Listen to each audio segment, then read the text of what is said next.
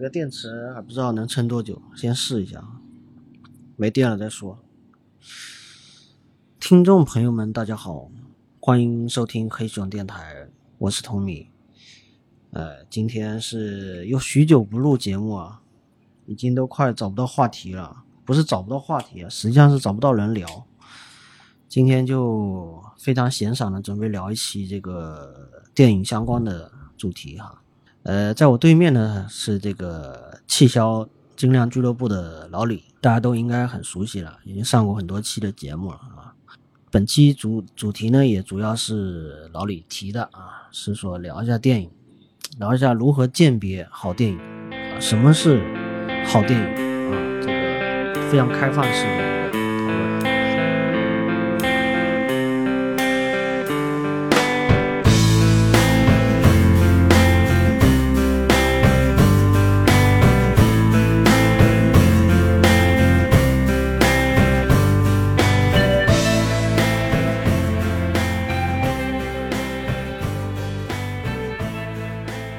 电影的话，标准每个人都不一样，每个人的那个这个是很正常啊。我主要是过来接受一下教育，什么是好电影？准备 没有没有没有没有什么什么什么教育教育电影有教育目的是没有错，有教也有教育的手段，但是我个人觉得不要。过重，娱乐性啊，或者什么样教育意义啊什么的，都不要太过重去强求它。我们有时候很多影评人或者是媒体的话，解读往往都会可能出于收视的原因或者其他什么原因，他都会过分的强调其中的某一种功能吧，企图制造话题啊。但是，但是作为观影者和受众来说，我觉得是没这个必要。本来这个电影嘛，或者说很多的内容创造，或者说艺术创造，它做出来就是给别人去解读的嘛。是是。他就没办法决定自己的作品是如何被人家解读的，很有可能跟他自己本身的那个那个想法不太一样。但这个也存在这个必然，就是一个东西出来一定是被别人解读的啊，这个。谁通过什么方式去解读都是很很可能。创作者也，创作者有时候他自己的理解可能没有那些过分解读或者歪解读的那些那么高深人的高深啊，甚至可能反过来那些解读还要教育的那个创作者，这也有可能。呃，也也有可能，也有可能，就好好比说呃。比如说，有的人开店卖东西嘛，哈，那那个，比如说，我们说电影一个产品，它是作为一个商品来讲，它的反射弧、它的反馈的那个路径是很漫长的。它这个整个电影拍完多长的时间，耗费了多大的精力把它弄出来，放到这个院线去一放，你看这个票房就是一个星期见分晓，啊，大概就能知道说你这片子到就到底能不能卖。再然后再来就是说能不能卖，又不完全说能够代表说你这个电影的质品质。啊，那有可能说有的片子它就是这个叫做这个叫好不叫座啊，大家觉得就是拍的好，但是看的人少啊，或者说院线的排排片少，都有很正常的。就是当年很著名的这个《肖申克救赎》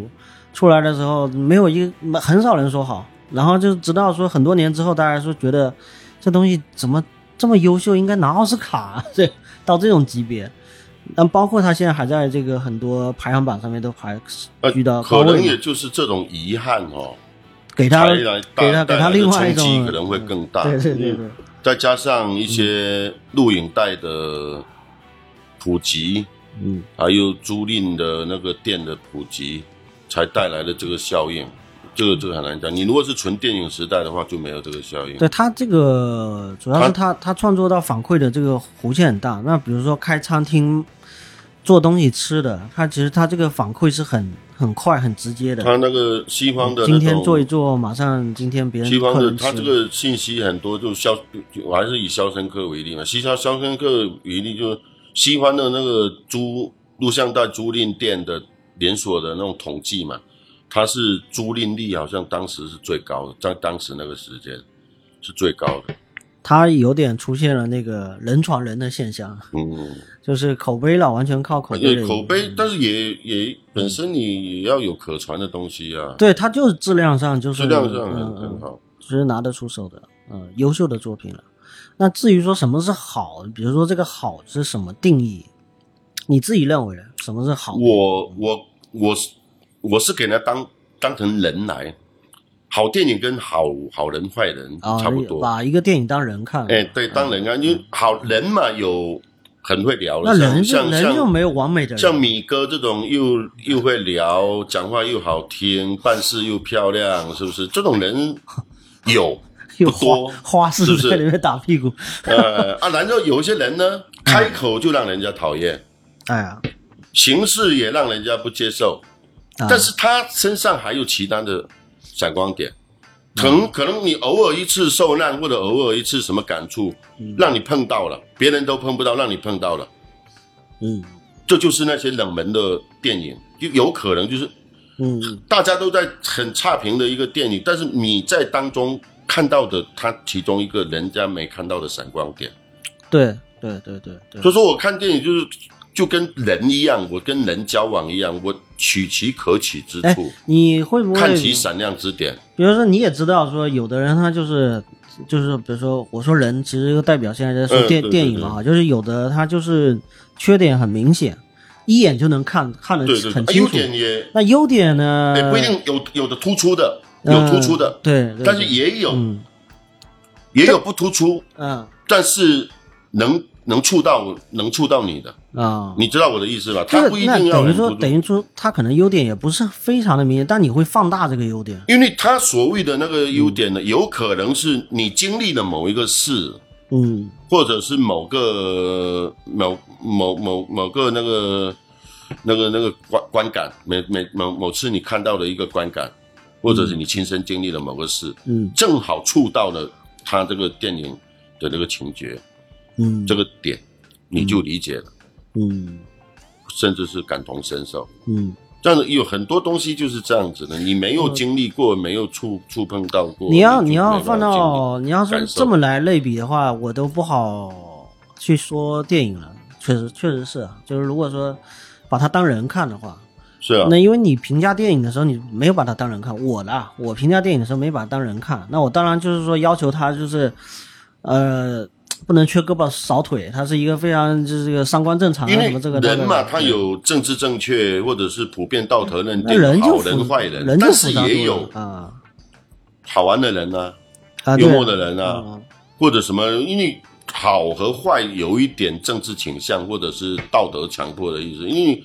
好坏有时候不是不一定说你主流对啊这个这种是认认定好的就是好的，对啊，那要么就也是主观评价嘛，或者是主观评价也会受一些客观的影响嘛。实际上是的，是的。去评价好坏，人就是毕竟有他大部分人还是得会受社会的一些嗯，一些风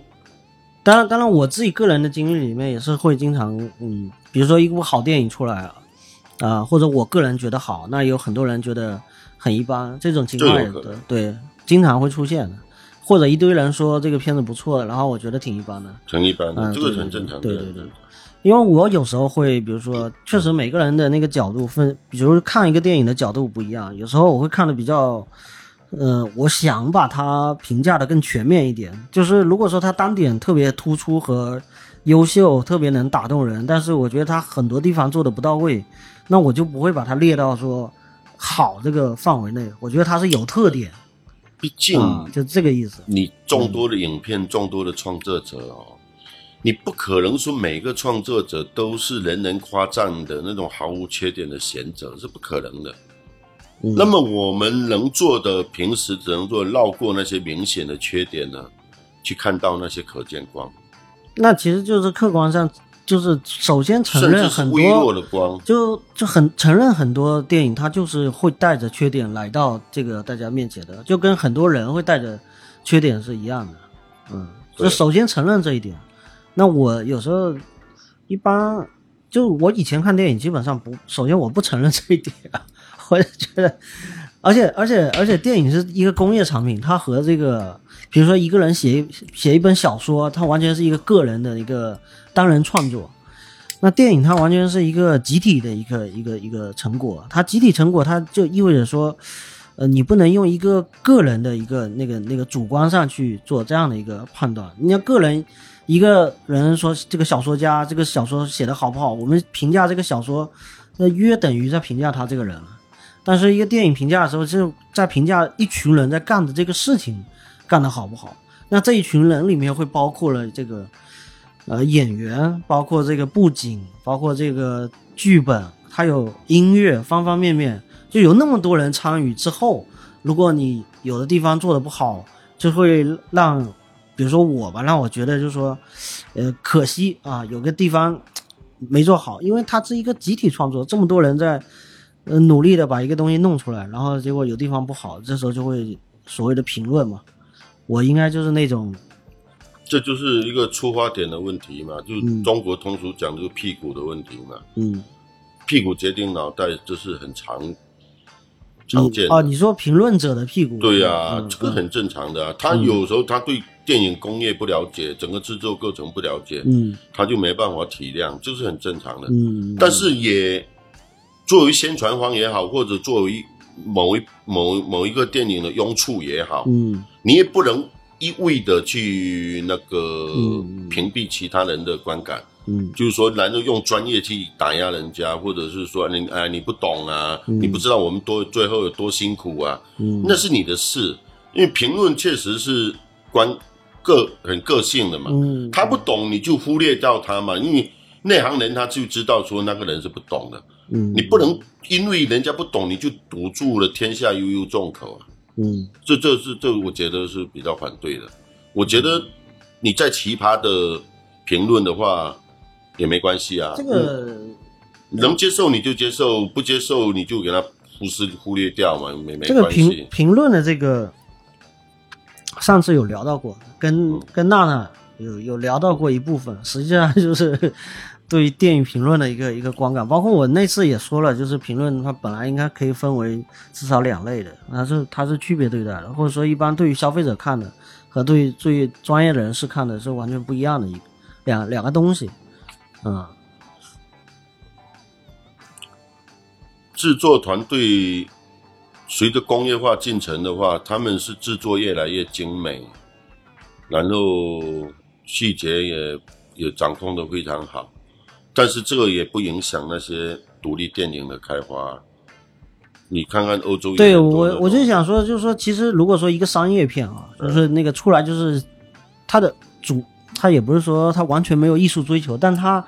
它确实就想要赚更多的钱为目的的，就是那没错啊，商业电影对，比如说商业电影哈，它能尽量通吃各尽量尽量通吃，尽量通通吃各阶层，它其实会更。有意愿，包括主创嘛，他会更有意愿去倾听更一般的消费者的这个意见，就是他其实会更有这样的驱动力去了解一般普罗大众对于他的，比如说他上一部电影的这个这个观感。那比如说那种做独立创作的那个艺术片的，或所谓的艺术电影。他比较更偏重于说专业市场上，他不会去迁就那些普罗大众。对对对对，他他他并不是想要寻求在这个呃消费市场上的这个这个认同，就是。但是你再好的厨子哦，你也没办法兼顾所有人的胃胃胃口。那那那是肯定还是会得罪一一群一群人的。对，那那你你你再怎么完备，也还是会得罪一群人。所以说，有些人他。有一些创作者，他他把自己定的太高了，他企图就是说通吃所有人，然后又容不下那些小众的反对声音，他就觉得说他受到质疑了，嗯，就就甚至还还还很歇斯底里，这我我觉得这就完全没必要。他你这东西本来就是。有的东西就有人赞成，有人反对，这很正常的。就是评价嘛，嘴都长在别人嘴上。对，你你只要把你的意思表达出来啊，有一些人接受就可以了，有一些人不接受也也别太在意，是不是？啊，如果人家意见靠谱的话，你们你接受的，其实今后加以改正或者融入的话，其实这是对自己的也是提升啊。嗯。何何必那么那么那么那么执拗呢？是不是？哎，我发现就是，如果说让我去想，我去回顾自己认为的好电影的时候，我我自己会带有一个带有一个滤镜，或者说还有一个先来后到的一个一个一个心理上的一个原因，就是好像比如说在很重要的呃青少年阶段或者某个时期看到了这种好电影，哪怕之后会有一些电影是超越它，但它可能在我脑海里面就一直在记忆里面，他就认为他是这个好电影，呃，甚至就有可能也是会放大他的优点嘛，然后去把他的就是选择无视他的缺点，甚至能有一些缺点就可能觉得自己觉得不重要，因为他对于个人可能很重要。就跟你谈恋爱一样，哎，对，他妈的，你你初恋的初恋是吧，跟结婚以后一样嘛，那个嗯，是吧？那看电影那都不得初恋好好多嘛？我不你嗯你嗯就是你你好电影，你看它好几遍的时候，就是从从经验到熟悉到深入了解这个这个阶段的话，然后包括各个时间段的经历嗯融入进去以后，他每次的理解都是不一样的嘛。嗯，我回我还是顾一下我，因为我小时候，比如说，我们可以自己回顾自己的年纪，也算是有一点年纪了。嗯所以说，你回顾一下你幼儿时期、我青有年时期我我是我哦是。这观观影感受就知道了，很明显的。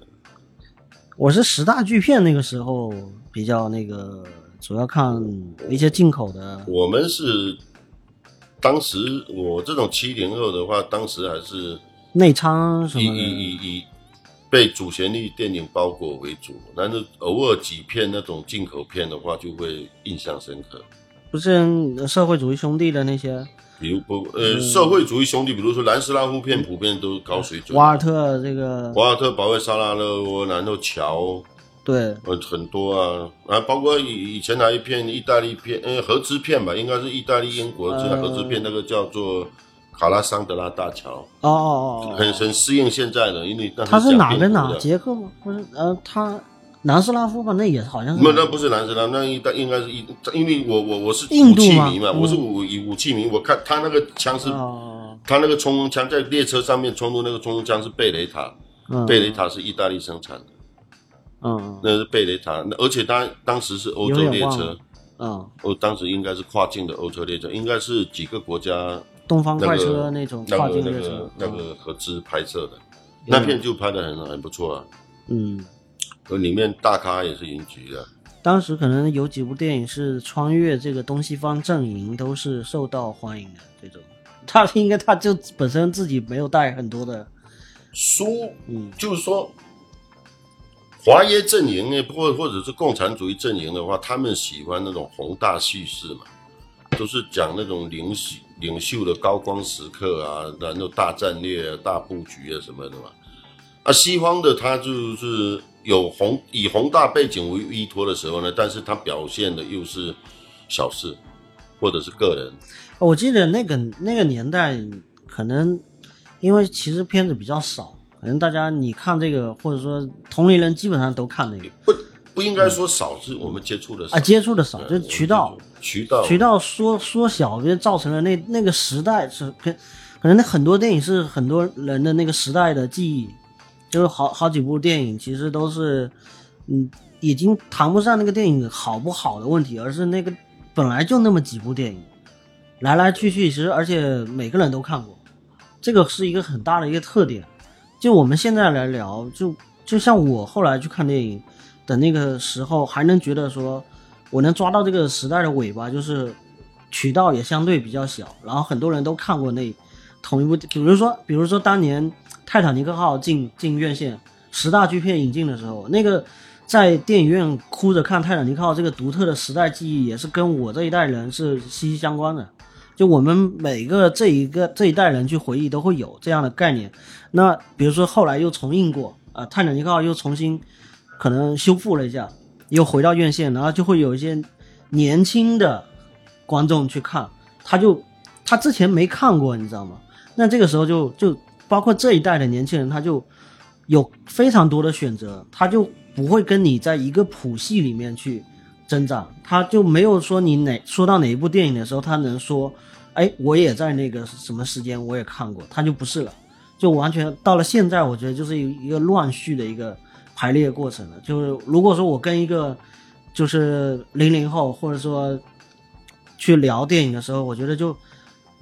这这中间会经常出现这种卡壳，可能因为因为没有共同的经历。呃，对对对对，对你你如果是有一些影片哦，不是说所有题材影片都是具备那种一定要有共同经历，啊，就是说有一些题材的影片，必须说我们要坐着一起看、一起聊的话，应应该有那种共情，这个叫共情嘛，嗯，应该有有共情的，才能引起那个讨论或者是一些碰撞。你如果没共情的话，但是有一些年轻人，比如说郑鹏老师这种年轻人的话，哦，嗯他是很愿意去探索一些没经历过的，他求知欲比较强。啊，有一些呢，那种都是被被动灌输惯了，嗯，他就没有这个意愿去去去去跟你讨论这些东西。郑鹏老师很像我原来在大学的时候，就是那个开大开眼界的那个阶段，什么什么就是一个片都来海绵嘛，就像一个海绵嘛，什么都吸嘛。而且什么越冷门的越好，越越越小众的越好，越奇怪的反正都接受，都都看得来。我因为我观影的话，我我跟我做东西一样的，都是比较杂的，所以说我比较鄙夷那些说一味的高雅或者一味的那个嗯。文艺为文艺而文艺的东西，就好像就是说经典，就像你你你举个例子，哪哪一类是这个伪文艺，或者说这个假高雅？呃，坦率一点讲，你就有一点。你就有一点，好坦率一点，你你就有一点。嗯，我今天主要是含沙射影，嗯，这还含沙射影啊！哎，展开讲讲，展开讲讲。就是说，就跟我我也我我也说我口味很杂。我我就是再拿个比喻吧，啊还是用比喻，就是说用比就比如说经典佛教跟世俗佛教，是不是？他们两个是互相比喻的。嗯，经典佛教比喻那些世俗佛教，你整天拜呀、你整天这个这么这么这么这么念念叨啊，这种去烧金啊什么的都没用的。这个这个理论，我是我我我能我能抓到这个点，是就是王晶之前也说过了，就是没有那么多烂片，哪显得出有那么多好片？或者说，啊啊，这是另另外一回事。我我不是这个意思，但是也也有说，就是有的有的我东西，是讲他们的依存关系。你经典的人，他跟世俗的，它其实是相互依存的，它是依存关系，是他是互相依存就是，我刚才说王晶那句话，它是这个意思。是互相就是没有很多的片的这个基础累积是没有那个皇冠上的那个这那个钻石。你看佛教这个文化，嗯，说难听一点，它就是靠世俗在传承的。呃，你没有众多的那些世俗者，你也传不到今天，是不是？啊，那么呢，提高就是由这些经典的去提高，每个时代的领悟的提高是靠这些经典人物去提高。这个这个这个我了解，我我也就不我也他们其实。是互相依存的。嗯啊如果用到电影圈的话，也一样的。你那些所谓的高评也好，那些都啊高分电影是吧？不是不是，我是高段的评评价者嘛，啊啊影评人嘛。啊哦，高段的影评人的话，他是对这个影影影视的那种品那个品味水平的提高做的贡献是没有错，但是作为整个电影市场的培育，还有今后的发展的话，还是得靠这些普罗大众去去去延续、去推广。你要从这个维度来讲，那我是认可的。但是，我从另外一个角度讲，我我觉得这个市场已经被培育了很长的时间了，这没有必要。可能再过十年或者再过二十年，是不是还是有人要把这个理理理论再拿出来再讲一遍？其实我觉得，他也许到某个时间段，就是呃无需再提了，就是这个理论已经可以可以跨过它，就大家都心知肚明。呃，不是说电影它还是一个好好像很小少数人在在在看的一个东西，或者说没有人不知道，就是有人会不知道电影是怎么一回事。我觉得可以跨过那个阶段，直接去看那个所有人都了解电影是怎么一回事之后是什么样一个不不会一个环境。我觉得它不会消失，它只是说每个世代它的表现形式是不一样的，表现的场合是不一样的。嗯，就像我我不会消失我我我觉得我不会特别不公正的去评价一个电影。举个例子，就比如说这个，呃，春节档的这个《你好，李焕英》，嗯它是这个票房破了一个女女导演的记录嘛，实际上也是排名到《战狼》之后了。那作为一个不是《战狼》类型的电影，它排在《战狼》之后，它这也是一个很标杆的一个位置。你但是你要从专业来分析，但咱也说不上是用专业分析啊，咱是也是用一些专业影评人的观点嘛。就是他的电影里面有用到非常多的小品级的桥段，虽然是这样，但是你很明显在电影院里面，你可以感受到所有这个观众的情绪是跟着这个电影能能能能够被有效调动的，不管他是刻意煽情也好，还是刻意搞笑也好。总之，它是一个非常有效、积极的一个调动。那甚至有人说它不是电影啊，说它就是一个小品集合。但是呢，它就是创造了中国票电影票房的一个里程碑，就是有这么多人买单。你你你从嗯评价的角度，你你必须说要去首先正视它这个票房成绩摆在你的面前，你必须要去理解这是一个什么样的一个文化现象。那有些现象可能甚至超越了电影，那它可能消消费一个时代情绪，消费一个怀旧的情绪，然后再加上煽情。呃，我觉得如果说真的是把电影作为商品来去销售的人，他一定会去无限的去去解读，或者说去分析这这种这种现象级的这个这个电影，甚至其实他在专业角度他站不住脚，但是他在很多层面上站住脚了，那他就是能够这样的去。简单讲，票房大卖，这个是很多 很多人，呃，始料未及或者说是无法想象的一个一个但。是我我我个人是跟你观点可能是在这一方面是相反的，因为你是从更高维度去看整个全景，你要觉得说要去公公平公允，但是就好恶对于作品的好恶来说，我觉得不需要什么公平。就是以我我们自身为出发点。那那如果纯主观的评价，就是大家每个人自己觉得这个电影好还是不好，自己对，那是他们的事。而且我不，我不不我我有时候随大流，我不是说我不是跟大流都是冲突的，就是说我有时候你这个大流，我觉得适合我，我就会去随他，我也不会觉得自己低俗。但是有时候你这个大流就是不适合我，我凭什么啊？我我自己的感受是最重要的、啊，我为什么要去随你这个大流？是不是？嗯我不想被这些左右。你你你大家都觉得好吃，难道我尝一下觉得哎不错，我随你大流，我也不会觉得庸俗。我觉得这个应该是跟一定的社会阅历和一个一个积淀有关。有的人就觉得哇哇，我站在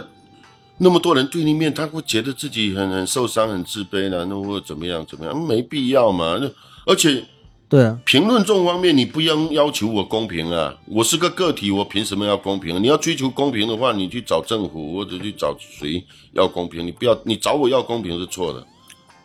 因为我我的观感就是我的观感，你你 OK 我们就继续聊，如果不 OK 的话，那就绕道嘛。嗯所以所以所谓好电影，就是每个人自己内心中觉得的那种好电影。当然我，就是这是一个心理嘛，就是我们自己觉得好，然后我们就会跟别人推荐嘛，这是一个这是这是很自然正常的。好的，你有推荐群体，好东西跟别人分享可可聊的东西就多，啊但是不要硬硬 不要，硬硬推。不要硬推。你这个人已经表示出反感了，或者不是，你就没必要硬推了嘛，是不是？嗯嗯有有一些人就是让我很不舒服，就是说、嗯他觉得非常好的，他就会硬推给我，而且一直要强行把我拉到他同样的观点上面去。嗯嗯这个我就个人比很反感。嗯，你觉得好就好了，难道你把你觉得好的地方讲出来？我我接受就接受，不接受就算了嘛，是不是？嗯嗯你你你，我也给你表达了，但是你没没必要说不认可的，我就会继续跟你聊下去，嗯甚至或者是其他不同的那个观感，我会我会、我会表现来给你了解，但是你没必要一定要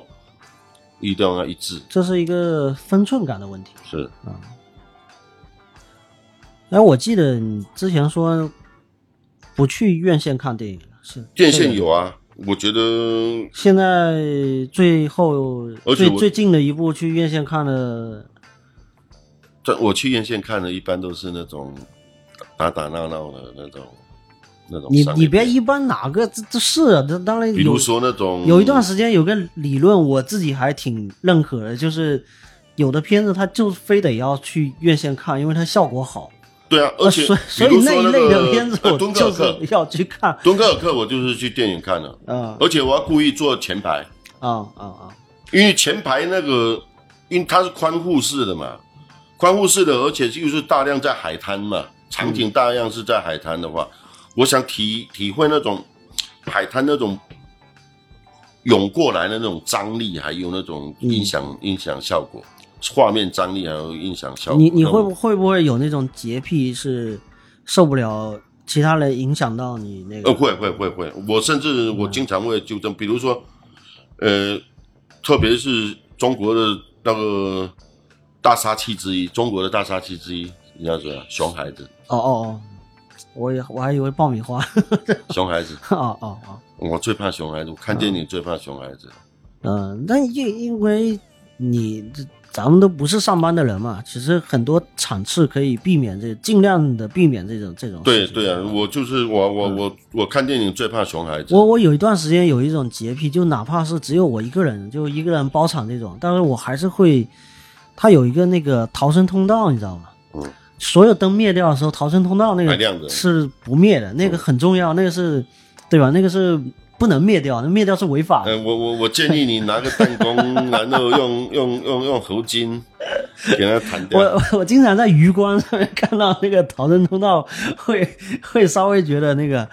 违和了，哎呀哎哎，违和感。就是我我有时候也想说，它那个整个画面充满我整个那个视线范围，整个就全部覆盖嘛，这个意思嘛。靠前座就是这个目的嘛。嗯首先你前面没有其他观众了嘛，几乎没有其他观众了，几乎没有碍眼的事情，那你？今后得看 VR 了、啊 v r 最适合你。对这个这个技术就另说吧，这个开发到现在好像有一点有点冷却了，就目前这个技术有点冷却了，有一段时间特别流行，现在有点有有点那个。但比如说啊、那个刚才说到这个，看了什么电影来着？啊，敦刻尔克，敦刻尔克，敦刻尔克，然后还有敦刻尔克最近会出一个四 K 修复的，嗯，敦刻尔克，我几乎好几个版本都有看过，有一些版本国内都没上映，有好好多版本。导演剪辑版，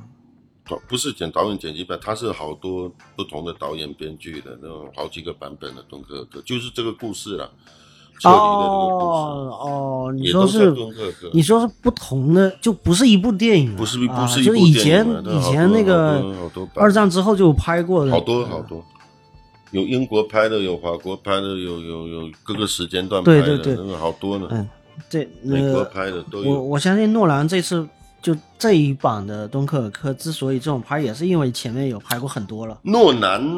我就是那么多人都已经拍过了，蝙蝠侠啦，还有那个那个超人那种钢铁之躯啊，他就是说颠覆了一些那种拍科幻片的那种超英电影，那那种超英电影的那种那种那种那种其他的传统手法嘛。传统手法都是说会把那个英雄都都都描绘成没有缺点嘛，或者是缺点多嘛，但是他反而会会这个导演就是他的，我觉得厉害之处就会从他的弱点去体会去体呃去从描写他的弱点，然后才来体现他的强大，嗯，然后映衬他的强大。这个一方面也是原著本身有这样的能力，嗯，DC 的漫 DC 画的 DC 的漫画就是说，相对于那种本身就不走它比较合家欢路线，有有有相对内涵方面会注重一点的，不能说它比较有内涵。其实你要看出所谓要看内涵的话，你再逗逼的片，你也能给那个看出内涵。嗯，就那那阵子看小丑，小丑完了之后，我才去看翻那个以前的 DC 的漫画，嗯，美漫，然后我才发现，那确实它里面能拍的东西太多了，或者说它它的东西里面的残酷性是远远超于电影的。或者你要拍一些外传都会很好拍啊，嗯，对啊，你你你针对企鹅人，你拍个外传也可以拍啊。啊，你呃小丑的已经很多了，烂大街了，对不对？所以说 DC 要要走就是走这个暗黑宇宙嘛，这对。不是他最早把它拼凑成那种一个一个超英宇宙和那个超英世界的，也是 C DC 先先有这个概念的，然后漫威先实施的。漫威其实是跟风，然后他但是他提前实施的。DC 的票房不好，呃，嗯也是呃也是，就没成功嘛。然后漫威巨大的成功，然后 DC 眼红，超级眼红，嗯、受不了 这个。不然这个宇宇宙世界观还是 DC 先提出的，只是说那个漫威抢一步先实施了，搞得好像很多人都只以为说哇，这个超英宇宙观是是是漫威先主，就有很多我我比如说现在很多小年轻嘛，新的新一代观众嘛，其实就是把漫威捧到一个很高的一个位置。那我当然我不会直接去评价对方怎么怎么样，但是我觉得还是挺不舒服。我我在开以前的那个店的时候，我不是店里面有带有拿电有有带电有带电脑嘛，有带电脑我在玩嘛，啊，甚至里面有老板的 CS 嘛，好久没玩的就拿出来玩嘛。哦，邻居的熊孩子看到了以后，他怎么说？嗯哎、这是什么游戏？怎么写我们的那种什么那个那个 CF 还是 CS Online？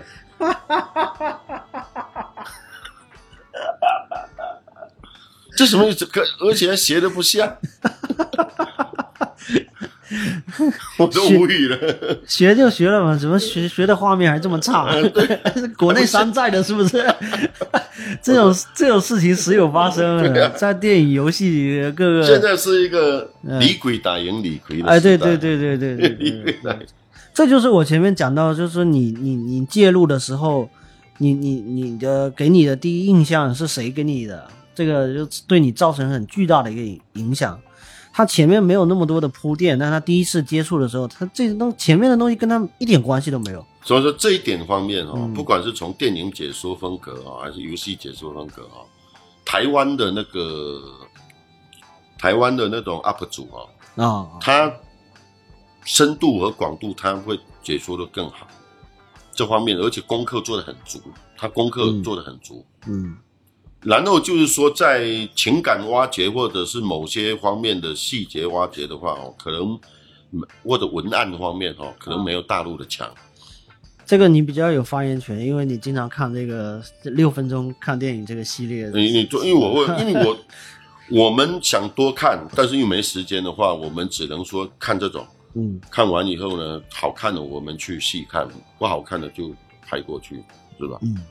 这种本来，而且我这个人是不会说把某个奉为经典的，说哎我我是经典的，我就不你这些东西我就不接触了，不我不会这样，嗯因为他这个现代社会，他能帮我们节约时间，了解更多。我我是我是特别怕剧透的一个人，所以我我我不怕剧透，我因为你你再怎么剧透的话，我我也能给你给他看出给你不一样的话。你这么说也行，我也我我我也可以，我也可以，但我不享受这个过程，我更享受的是我就是什么都不懂的那个状态去看，所以我只能接受对我来说最大的一个信息就是这就是预告片，这个没问题呀、每个人的那个，就像说，那你你要用，你非得你要用左手用刀吃西餐，你要用左手用刀用，右手用刀，那那是你的自由啊，我嗯。不会去强求你用哪一种用用刀的。我我我同意说，在知道剧情的情况下再去看是会有不一样的体验，但是我还是认为完全都不知道情况下去看是，你用左手吃牛排，跟右右手吃这个牛排呃它牛排还是牛排，哎，牛排还是牛排，它调味还是这么调味，不是你说的这个刀叉啊 是吧？这牛排牛排还是那个牛排，但是牛排如果是几成熟的，比如说这个牛排你是刚出来马上你就一口咬下去，还是说你在那个放了一段时间再咬？我应该是这个区别，而不是说嗯用刀用叉的区别，你不要偷换概念啊。牛排还是那个牛排没有错，但是有可能因为你自己的操作，你造成了这个牛排在你这边的口感那么我。透露了里面酱汁的 配方，你会不会吃起来很不爽？呃里面可能有几种酱汁跟的调料，你吃你不是老饕，你吃不出来。但是我跟你讲了，它同同都都是有乐趣，我这么说嘛，就都是有乐。比如但是说你看但是我那个未知的那个乐趣不要剥夺我，我我要先有那个未知，再再给我那个信息量，这个我同时都两吃，这个这个这个能能能 OK 吧？我觉得我全都要。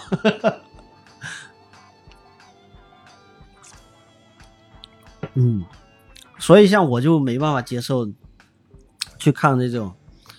解说的电影解说的，他把那个东西都说的差不多了，七零八凑已经说差不多了。没有啊，有。嗯其实我看了那么多，其实新片不多啊，很多都是我我看那种就是说那种影评哈、啊，甚至我的电影我已经看好几遍了，嗯，我还会去看选几个那 UP 主我来看，那我自己都看过好多遍，那我也会去看。我因为为什么我想嗯想用他们来启发我一些观感。对啊，对啊，对啊，对啊。对啊我其实其实哪有那么多新片啊？嗯是不是？而且靠谱的又不多啊，是不是？我其实看的大部分还都是我看过的片啊，只是我看过以后，我我想说，我有什么忽略的，嗯或者是说我有什么没感受到的，我去看看听一听，这个是可以的。啊，有的是我也会去欣赏赏人家的文案的，因为我这人确实是他妈的嘴炮很厉害，啊。那种脑洞很不是电影拍的好，是说的好呃，。是说的好，他妈的，你回头再去看电影，发现你我不是这么回事。我。我没有打广告，就是说那个那个那个什么那个那个哔哩哔哩有个这样的牛叔的嘛，啊，他妈的，他任何题材的片影片，他都能给他解说成那种恩怨情仇的武侠剧。哦 哦哦，你各种类型的片，他都能给你解那他不就用自己解说成一一套一套他已经有一套世界观的那种一套世界观看看所有。对对对对，牛叔 那个那个那个确实，难道一一一口的那个东北博主的那个口音？如果是那样的话，也容易让观众产生这个呃舒适吧，因为他保持一套语视听的语言嘛，他的一些电影的初级爱好者的话，他可能就是本来有一片不好看的，他可能就是在被这个 UP 主给说动了，再去看一遍。所以你觉得这也是一种很好的一种方式，哪怕是他没看过的电影，是啊，去上面去去去了解一下别人，去了解一下别人怎么解读嘛。嗯不管你看过没看过，我都会去看一下，因为他首先我欣赏他这个风格，嗯还有欣赏他剖析事局嗯事物的角度和手法。嗯。因为有些我我有时候会会做这样的决断，是比如说我时间有限，或者是呃没有，反正就是一般就是时间关系吧。就是我决我在决定要不要去电影院看那个电影之前，可能有的解说已经出来的情况下，我我我有时候有的有的片子我会选择去呃看一下。大陆的解说哈、都是会剧透。你你如果是港台的那个嗯，或者其他华语，就比如说大大冲说电影不会剧透，因为他你如果在公众平台你对你剧透的话，就会触触及那个一个一个在他只能在那个片花里面，就那个那个就是那个片花里面进行有限的解读，嗯，不存在剧透。对啊，就我说那个大葱说电影，他还做的挺好的，就是他该解说哦，大葱的我也有关，他或者说他该介绍就介绍，他真的只有介绍，因为说实话那电影他也没看，但是他真的是介绍，就是说你可以有哪些信息，我这边知道的是这么一个情况，然后你自己决定。那我这哎，我有时候我是需要这个东西，我就我来判断我到底需不需要去电影院，因为其实这个也是一个也是一个时间成本嘛。有时候觉得说我要去电影院花那么多时间去看那部电影，这电影到底值不值去看？那我还是我选择去电影院看，还是回头等它上平台？哔哩哔哩里面有个是两个男性主主主播，那个叫什么？培根你悖论啊？对，这这两个 UP 主就是剧透比较少，然后他会从专业的或者娱乐的，或者是其他的各种各样的的角度去，嗯嗯去去推荐，嗯，他倒是没什么激动，甚至他有分前段的，嗯，播映中的。嗯，然后映后的观感的，他会就一个影片做个系列，就是我觉得这个是也是一种分寸和一种一种一种礼仪啦。就是如果说做这类的短片的人，包括我们听这个影评类的播客，一个叫呃反派影评的，他他会说先介绍影片信息，然后在打打分环节，我们大家几个嘉宾都都都已经各自发表了一些简单的一个阐述，然后之后以下是剧透线，然后才开始。噼里啪啦往后讲，那那如果说有的人觉得像我这样比较龟毛一点啊，就是想说你剧透的东西别跟我讲了，我大概前面信息我已经 get 到了，这这样情况下，在这个情况下我就可以停止了，我就可以接停止，等我看完了再往下听，这样我就觉得是有被尊重到。你没有说他也没有说逼着你要把这个节目看完嘛，或者说听完嘛，他只是说提示一下，他提示有的是说哦，我开始是阐述对。描嗯描述呃解解读片花，然后后面那个阶段呢，他就会打上字样，或者是会用口头的警警告说哦，对啊，我觉得此后有适度剧透，请谨慎观看。对，他会会有这种的。其实其实以前的其实就是一种那种作品的礼仪嘛。对啊，其实，在视频时时代之前就有这种礼仪了，在以前大家都看豆瓣影评或者是看新浪博客嘛。在那个写文章的那个年代，本来就有所谓以下是剧透线那个 那个口播的信息，以前就是出现在那个文章里面。我们要去看那个一些简介的时候，就会有这类提示。以前就有过这样的礼仪，只是重新换了一个一个一个平台，一个一个载体之后，要要要重新，可能有的人会不是很在乎这个事这个事情。我觉得这个还是挺有必要的，嗯。而且也没有影响他多少的创作的工作，嗯。搞电影就是跟吃一样的，每个人觉得好的都会想企图推广给朋友，介绍给朋友。其实推广的过程有点像是在，也是在获得某种认同，呃，也也也想也想获得贩卖贩卖你的。贩卖你的认知、认知人人设啊，或者是这个，其实人还是因为传播过程当中是一个是寻找，一个是推，就是社会性的一个属性了，就是就非常社会社会动物的寻找共同点，对对对，寻找知音，对啊，然后推也在同时也在推介自己的观点。对，以前有段时间我非常大量的看各种稀奇古怪的电影，然后。找不到人聊，然后就会，那那时候互联网还没有完全的发展到现在这个阶段，但已经会有一些 BBS 什么的，那时候就会去去去互联网这个很难找，你你你你关注了这种东西，你就要承受它很难找的。你看我我我以前爱看的那个全游，全国范围内可以聊的群是有一些，但是当地想面对面聊的哈，嗯，边喝个饮料，边喝个咖啡，边喝个酒。边聊的，其实面聊更舒服嘛，更有意思。嗯，啊，但是就很难找到整个厦门是。然后比如说还有那个《指环王》系列啊，反正比如《哈利波特》系列。对啊，这次《指环王》在在福州有办一个挺大的一个活动，也是爱好者的一个一个聚会。但是厦门就没没有这样的。没有厦门，厦门这方面的聚会，以前那个。那个那个那个豆豆瓣哈聚会还搞成那个阿拉贡和那个艾文的婚礼现场，你知道吧？大家去参加那个婚礼现中途，然后是三部电影连看，从早看到晚，看完了中间有各种插曲，然后那个有有现实人结婚是吧？没有结婚，就是办了一个假的那种，等于说就是一个人人皇嘛，人皇人皇与那个。精灵嘛，就是精灵有三次婚姻嘛，有有点仪式吧，反正让人做出来觉得是，叫作为爱好者肯定是非常想想去参加的这种这种，这个还挺有意思的。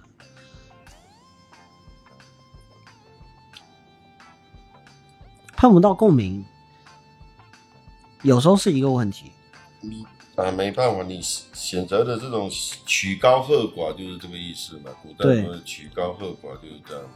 难难遇知音是吧？嗯，也是这么一个回事，也必须忍忍受这个过程。而且你一旦吃到这种层层次的口味以后，你真的就就叫你往下兼容很难了。哎，这就是我 我说 我说有时候豆瓣评分太低了，我就选择那什么，就是因为我觉得有时候高的时候就很难往下走。但是豆瓣。之前还是蛮公允的，随着某个不可描述的原因，你有这几年的豆瓣也经常跑偏是很正常的。它至少比那个，因为你不去院线看，咱们去院线看，相对其他的话，对啊，目前国内比较靠谱的对啊，因为比如说为了卖票，像猫眼啊，像什么那个，为了卖票，它其实每一部电影出来都九点多分。就是你，你去选电影，你根据猫眼的评价，那你几乎就不用选了，每一部都特别值得看。但是，所以豆瓣它相对还是就像你说的，很多人评价是非常主观的，非常主观的。那么他那个评价就是有很一个巨大的拉扯作用，有非常多人给低分，有非常多人给高分。而且哦，我们的辩论氛围不是很好，所以说有观点哦。就会产生辩论和争吵，这是很正常的。嗯嗯嗯，最和谐的就是文艺动作片底下的那个评论区，哇，充满了这种感谢、感谢分享、感谢什么什么，都不管是台台湾分子啊，或者香港分子啊，或者是大陆分子，哎，在那边就是和谐一片。还有啊，美食也是一样的，在油管上面看美食节目啊，也是。美食也美，美食美美美食也是我。美食频道我看多了，那个底下的那个炒炒成一锅炒的，因为也是有观点的，我也看到很和谐，而且 记忆当中的记忆都是互相互相比喻、互相吐槽的，所以所以说说什么我文呃那个那个文无第一，武无第二，这样就是这个意思啊。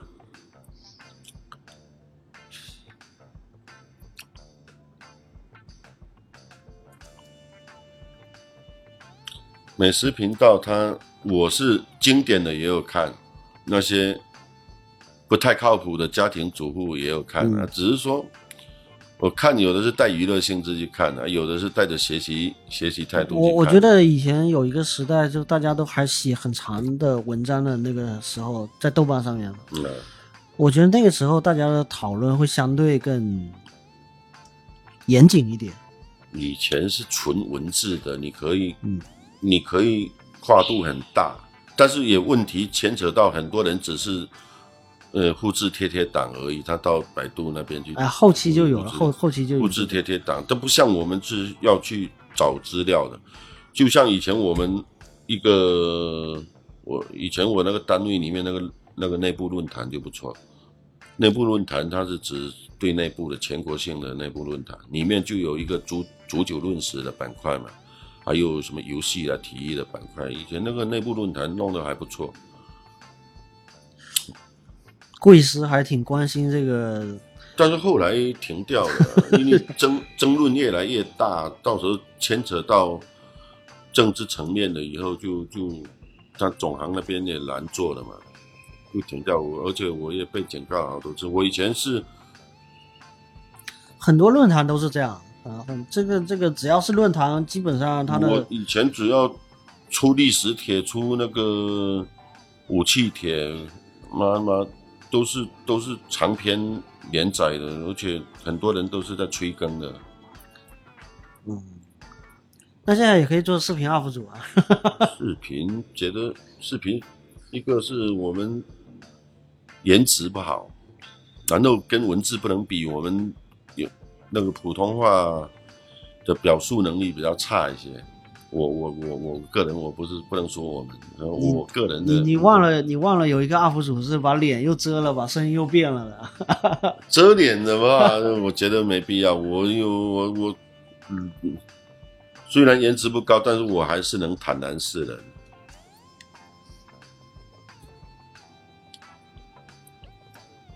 我也是企图说。用那种文字的，呃，那么用那种视频的方式来介绍一些喜欢的东西，但是做起来有难度。本身我们自己不是很专业，没有，然后又要添置那些专业的设备，就很麻烦。一要把视频做好的话，要添置好的好的那个设备是，啊，还要花不少那就钱的。用音频嘛，音频嘛。嗯最近最近有看过什么好电影？好电影最近看的多了，那个库伊拉嘛，然后人之怒嘛，哦，《人之怒》啊，嗯。呃，郭达斯坦森的，嗯，好像也是合拍的，哦。没有看，对，还没有看。就没注意啊，没注意去关心。有一些片好看的片，我甚至我看着看着，我甚至会去去去去查它的幕后。这甚至查这是很它的花边自然的，很自然的现象。而，有一些都是看着就过了，就没必要去去去。呃，也也有很多人，我觉得这是跟什么东西有关系哦。我就觉得你说的情情况也有，就很多人他看完电影，哪怕他自己觉得非常好，但他从来不关心这电影背后有发生什么，就是这个东西，这个动机到底是从哪？因为我也会，就是因为我觉得好，我就是会往下去了解这个导对啊，演。就我这个喜爱程度不一样嘛。就是说，可能他没有喜欢到那种程度，是对，没必要。呃 对，我也是，我也我也是发现有，对，我主啊，主要还是一个一个提供方的问题啦，因为他西方的他那个娱乐比较发达嘛，他一般你你看外就外网的话，他那个电影的话，他后面会伴随了一堆的那种花边啊，或者是深度深度去啊，去去挖的那些东西，还有他每个演员背后的那些、你是说电影主创自己主动出弄出来？有的，是营销的，是包装的。嗯比如说暮光女跟暮光男，它其实就是包装的，让他们去谈恋爱的，这种是很正常的。就是可能是资方要求他们这么做的，然后做做一些啊，有一些是本性出演的，有一些是本性使然的，嗯，是不是？你包括那个那个那个那个那个谁，那个《哈利波特》里面那个那个女孩子是谁啊？艾玛，艾玛，呃，艾艾玛沃森，沃森嘛，沃森，嗯沃森他在里面是那么清纯，那么正直，啊，其实他私生活是他妈的把他的团队搞得焦头烂额，经常要各种灭火，那就可他不是最新是艾玛沃森嘛，艾玛沃森，最新是出现一个什么现象？是换了性别还是咋了？我不大清楚，反正这个人，嗯你这个这个也是不省事的主，然后给很多女权运动站台吧，我记得很长一段时间。但这这个东西是他个人的东西，跟他电影没有关系，我关系不大。嗯，这没关系，不大没错，但是我混着吃，我很觉得很舒服啊，哦，你说那种，是不是？就我我我的意思是说那种哎，你比如说我我吃这个东西，哎，我喜欢那个酱，我来撒一点，你这个就跟我们国内很多磕 CP 的一样的，说某某粉丝跟某某粉丝，然后在剧里面我觉得好玩啊哎，就是他可以刻这个，你比个如说电影或者说作品之外的另外一层。看那个蝙蝠侠，哎，我就很喜欢去了解那个这个希斯莱杰，我很喜欢，我我就会去了解他，更深入的去了解他，啊，才才知道说，啊，他妈的，他为了演这个小丑，经历了多可怕的事情，嗯，是不是？然后他的死也不是没有原因的，是不是？嗯他真的是为这个角色，真的是用生命在在演出啊！嗯嗯嗯 真的可以说用生命在演出啊。所以说很多，我觉得我后来我理解说，演员圈里面为什么嗑药那么严重，因为你你你在在用全部身心去演一个人物的时候呢，你就会进入到这个你压制自己的本性人格，然后去这个段时间全部在提升那个放大这个你的角色的第二人格。嗯那么等你沉浸完以后，你歇影了，收工了，嗯，接着又要变入，又嗯接到一个、一个一个一个一个一个新的那个案子的时候，你又要变成另外一种人格。在这么多人格之间转换，没变成神经病已经是很很不容易了。嗯，所以说他们再加上说拍电影的艰辛，你知道有时候他妈的都是连续几天几夜没什么睡觉的，所以说他那个演员有有会对一些有坏脾气啊，会对工作人员有有坏脾气啊或者什么的，这个其实是难免，但是会被那些八卦杂志给放大，然后被社会的所谓的政治正确给绑架，就就就经常这样子。你想想看，我我我我在这边酝酿，然后酝酿制酝酿剧本，然后在在演出，然后已经投在剧场里面被那么多围人，还有灯光围观、设备围观，然后演完以后，我要放，我凭什么对你一个小破职员他妈好脸色、啊？我圣母婊嘛，是不是？你你他妈的就少来打搅我，那滚一边去，让我好好休息。我准备下一场戏。嗯，啊，有一些傻逼圣母婊，他妈的抓到这种那种只言片语啦什么，然后卖给外面的那个那个那些狗仔，然后大肆的宣宣宣扬，然后放大解读，是不是？首先他们是人，然后才是演员。那我们要同共情，就要常理心。我们是这么共情的，但其实媒体或者说消费他们的这个消费他们会消费人家的情绪嘛？是不不这么共情的。他首先把明星就当明星看，那不然就不会有？不然就不会有所谓狗仔这件事情。狗仔是好啊，狗仔拍的很多我们看不到的、啊，嗯听不到的、啊，但我前面是前面你在讲那一趴的时候，我是想到是那个跟主创团队强相关的这种幕后信息的这个发布，或者说他这种所谓幕后的花絮。因为以前在收藏这个 DVD 的时候，就有这种 DVD 的一个时代，哎，它片片尾都有花絮，它有很多的花絮，它甚至是另外一张碟，甚至这个不亚于这个电影本身时长的一个一个花絮，对啊，我以前还专门买过一片那个席琳迪翁全球巡演的时候呢，各个地方的花絮的合集。我有点印象，那个没想到你还买过，没想到你是这种，那么八卦，是 是这种粉，Celine Dion 的粉哦，嗯，没想到，没想到，嗯，上海站啊，什么什么什么加拿大好几个站啊，都都都 都好多，每个站的那个那个这个幕后，啊。我觉得这这，这嗯，因为从幕后你能更了解他的一些性格嘛。哎，这这对啊，对啊，对啊，哇，没想到席琳迪翁在唱那个嗯猫王 Airways 的那个歌，怎么唱的那么好，而且那么诙谐？她拿着她老公的那个手、那个、那个、那个鞋子当手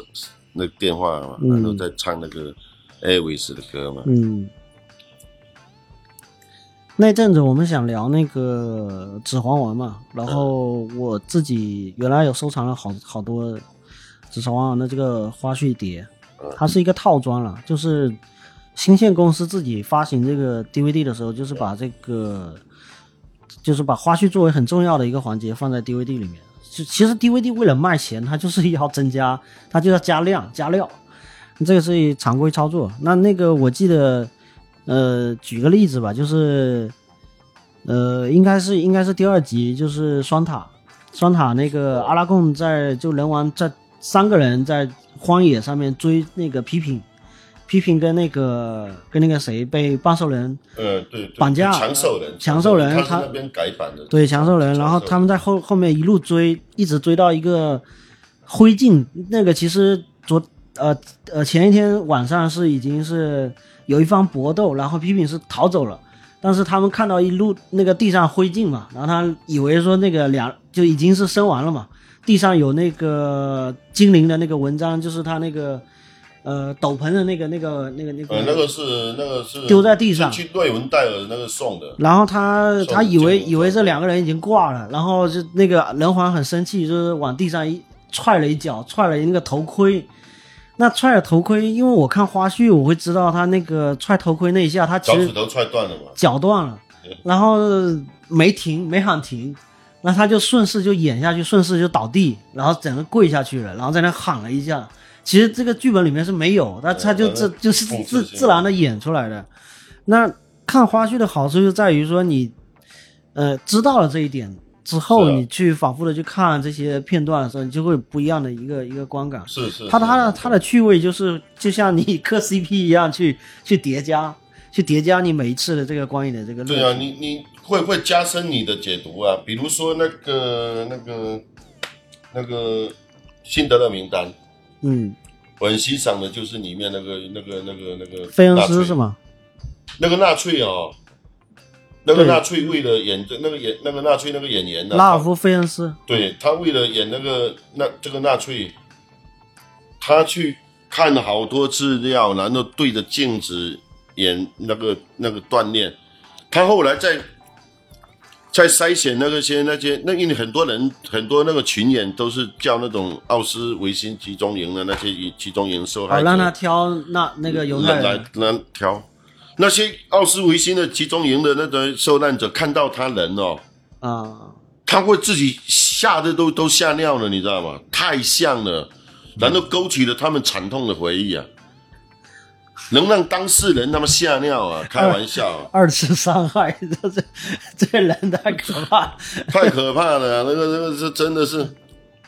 而且而且，首先他是个英国人，这个英国演员的英国的戏剧戏剧本色太强了，特特技，英国演员工会，你去垃圾堆里面淘那些名单哦，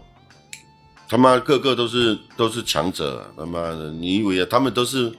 其实个个都是白金的，只是被藏在青铜里面。真的，英国的演员工会说好很多好电影哦，要找演员就是到英国工会里面去要名单，然后找来试镜。对，从这一点上来反观我们这个大陆的很多演员吧，就是有时候就觉得他为什么他其实片酬也不少，嗯，但他为什么不能？做的更到位一点。有时候，比如说前阵子我被喷了啊，前阵子啊，微博上被喷了。黄景瑜啊，演了一个我们这个部队背景的军旅题材的这个磕 CP 的爱情剧。嗯，你出来是个特特警，你知道吗？而且是在维和部队。结果呢，我就看了，我就看不下去。我就说，你的塑料枪，然后三脚猫功夫，就是身段，他他身形是 OK 的。人家已经演过这个什么紧急救援什么那个红海行动什么，他一直是被大导演用来出演这一类的角色，这个我认可。他首先形象上面、身材比例上面、肌肉线条上面，我我我我能知道他能出演这个。但是问题是，整个片子的主创这可能不是他的问题啊，就有整个片子主创这首先就没有把这东西当真。我所有人都不相信自己当下在出演一个维和部队的一个。一个一个一个一个士兵，我觉得他们没有一个人自己能够接受这个事情，然后就非要把这东西演出来。当然，他可以说无限的去找借口，比如说那部剧就是想要去磕 CP，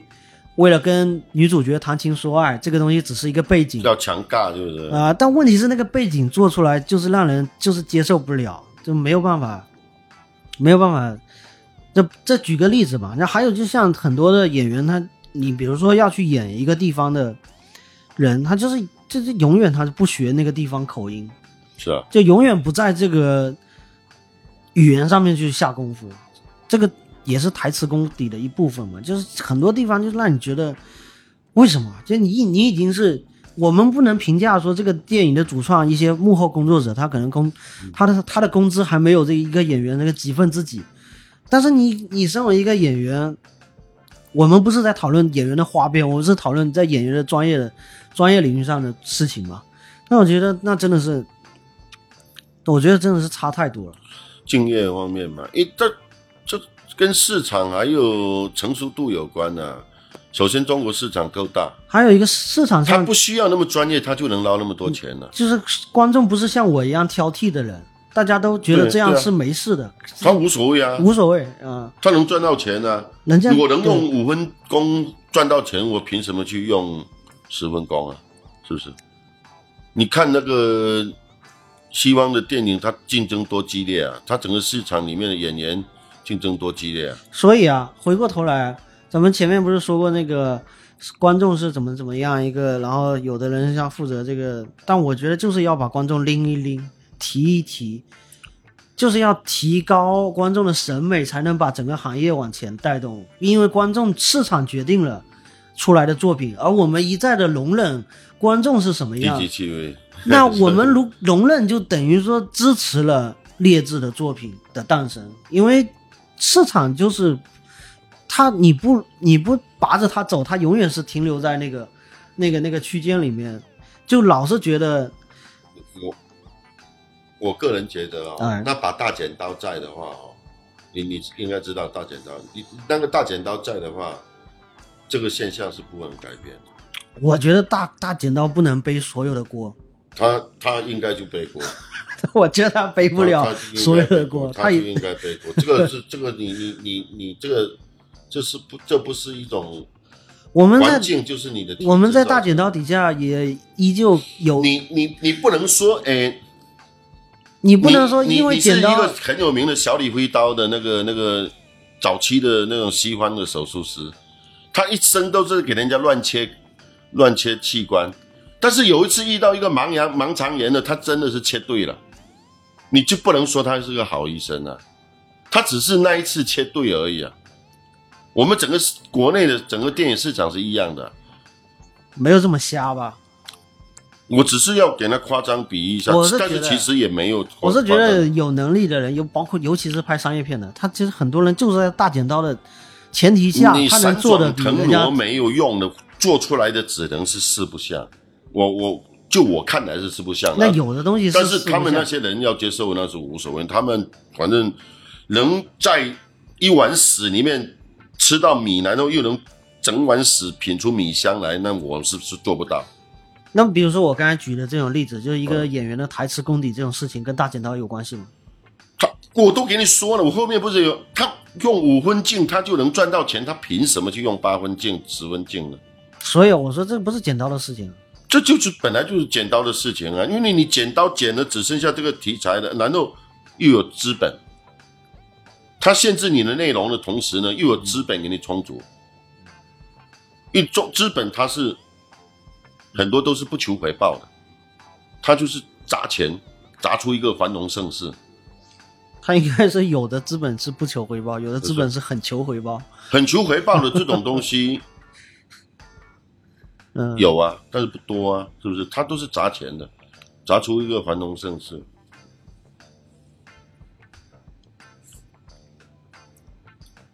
它是很大的主因的。我我因为首先创作的多元，题材的多元，还有各种各样的多元，才能造就一个成熟的市市场。其背后就是自由。你如果没有这个根本的话，去去去追求完美，去闪转腾挪，那个没有用的。总体来说是没有用的，肯定有一些可能凑巧什么原因、什么原因破关了，然后又能产生在我们面前的，就是有，但是也只是个例而已。你要长久的话，才能还是得有根本性的改变，不然是解解决不了的。所以说，我就尽量的不去碰他们。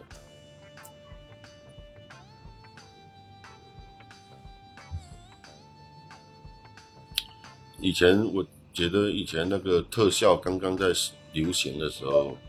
有个那个有个记者去访问那个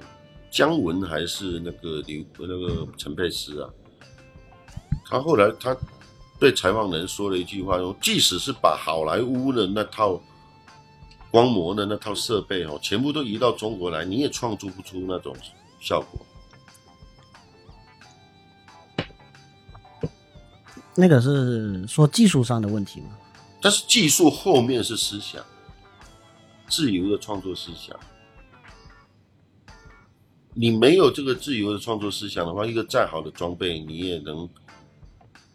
只能说去玩人家玩过的花样而已。能把人家的玩过的花样玩出更大的花是有可能但是要变新花样你就没有就是没有新花样新玩意儿。最近就有一个院线的说把我们那个越剧啊拍成了这个三 D，然后又又又叫好又又卖座在院线上面。这个也跟，这是我们中国传统戏剧嘛，然后它也不涉及到什么大剪刀，然后用了一个新的技术，传统的你，他只是说一个火花起来了，它不能不能成为燎原，因为成为燎原的话，他就不让你，因为他官方有一句话就是说，你不能影射当今，也不能改变当今。就算我给你说一个，就是说那个起点中文网站，它里面的一些规定就很很能体现到那个电影上面来。比如说，起点中文言呢，也以前是很很多元化的一个一个小说平台，原创小说平台。嗯后来严格到怎么样子？你不能，你不能写穿越小说。好，你要写，实在要写穿越小说可以。你穿越了以后，你不能改变现现状。很多人就是不不满足现状，他才要去穿越，去企图穿越，去改变，要改变现状，不行。你改变现状，改变现实政治的穿越，卡掉。你都已经改变到现实了。哦，你连从思想上企图改变都不行。就是说有人也想写高保奇人，想想写中国版的高保奇人，而且你你写穿越小说，近代的穿越小说的话，到了某几个关键的历史节点，你一碰你这本书就完蛋了。我还觉得穿越剧还挺多的，都已经泛滥了。但是你要不能改变现现实政治，还都挺难看的，反正我觉得，好好看的穿越剧很多啊，只是他没办法拍啊。其实起点里面很多啊，呃，我的一九，呃，我的一六四九啊就很好看的、那是个哦群穿题材啊。哦，是不是？好的，有很很里面其实没有改版前的那个没有整治过前的那个起点中文哦，是很里面是是个宝库啊。所以说后来那个后来现在变成是中文网站跟视频制作网站跟那个电影播放平台变成是一个产业链的，现在已经整合起来了。嗯因为那个小小说网站的话，网络小说网站的话，它既它里面素材很多嘛，你包括现在很多的那个穿越剧，其实也都是起点中文那边授权授权的。嗯，还有最早接触、最早大家接触的，其实就是《亮剑》，这个我知道。但《亮剑》只拍的只拍的前半部，包括那个他后半部是没有《拍。盗墓笔记》那些，呃，盗墓笔记》那个盗墓流的那个就是盗墓流的，多的。嗯，军事流、盗墓流嗯。啊，你包括《三体》也以前最早出也是在那个在在起点中文对，但是我们目前看到的改编成电视剧的很多，真是都是霸道总裁啊，这个。他要跟现实契合，他要修修补补的。一旦所以说剪刀一出啊，天下无敌。我告诉你，变成人呐、一被剪习惯以后，他就会自我阉割、自我审查。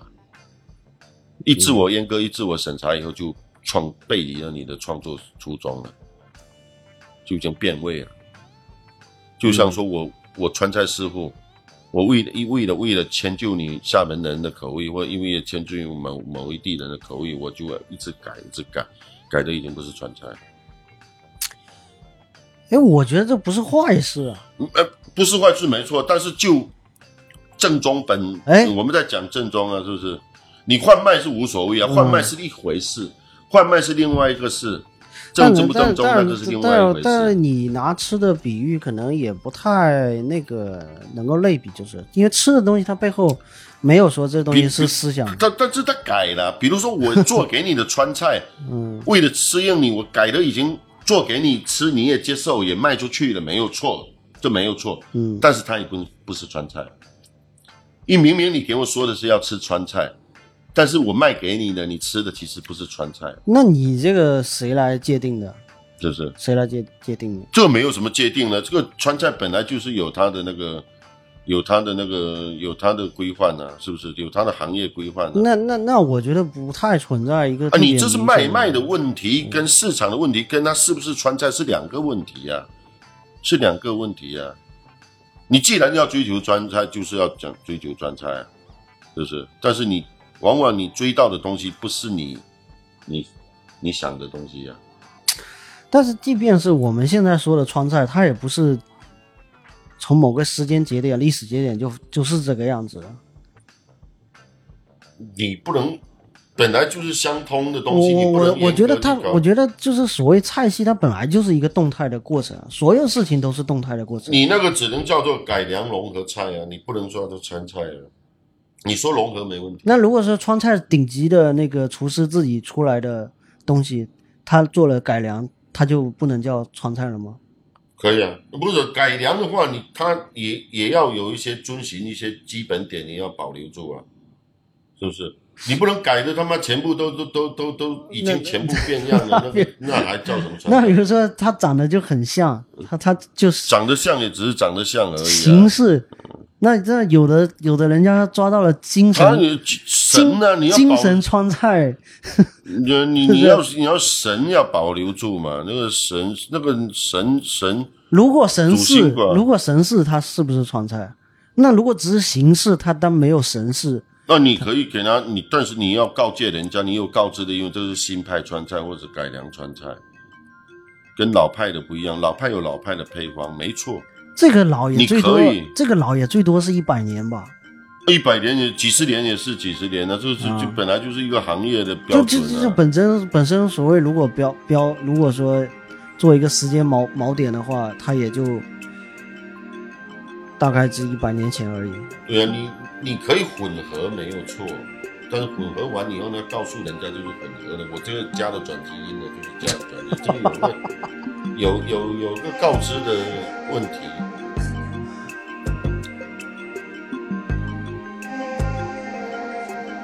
很多东西就是跟那个什么叶公好龙一样，你一辈子追求龙，等龙真的出现在你面前的时候，你就吓掉，甚至还会反抗他。我只是这个现象是有，但是我没有觉得。你你你又在对那个 CS 的那个事情耿耿于怀。那个是他们无知，